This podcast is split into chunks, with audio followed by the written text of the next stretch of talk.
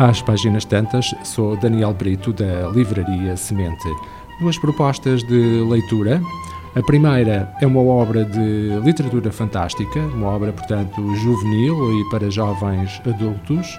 Tem por título Cinco Destinos Negros, uma obra de Kendare Blake. Este é o quarto livro e é a conclusão da série Três Coroas Negras. Quatro rainhas rivais, uma guerra civil, fantasmas vingativos, neblinas fatais, tortura, loucura.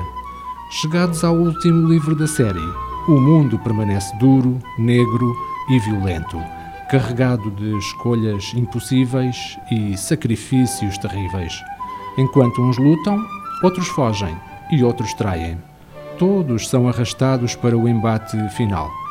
O destino da ilha de Fernburn está nas mãos das suas rainhas, das vivas e das mortas. Mirabella regressou à capital, anunciando uma trégua. Será verdadeira?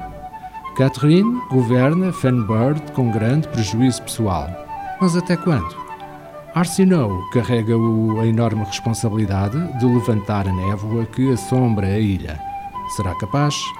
As rainhas mortas avisam Catherine de que não deverá confiar na irmã Mirabella. Que objetivos a zonem?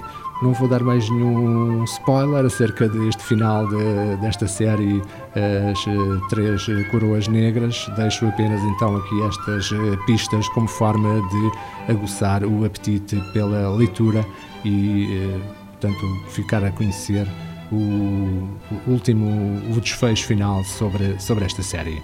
A segunda sugestão de leitura é uma obra de Isabel Allende e tem por título Mulheres da Minha Alma.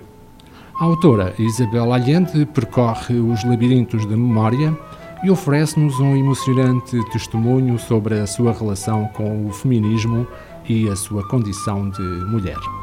Em Mulheres da Minha Alma, a autora chilena convida-nos a acompanhá-la nesta emocionante viagem em que revisita a sua ligação ao feminismo desde a infância até aos dias de hoje.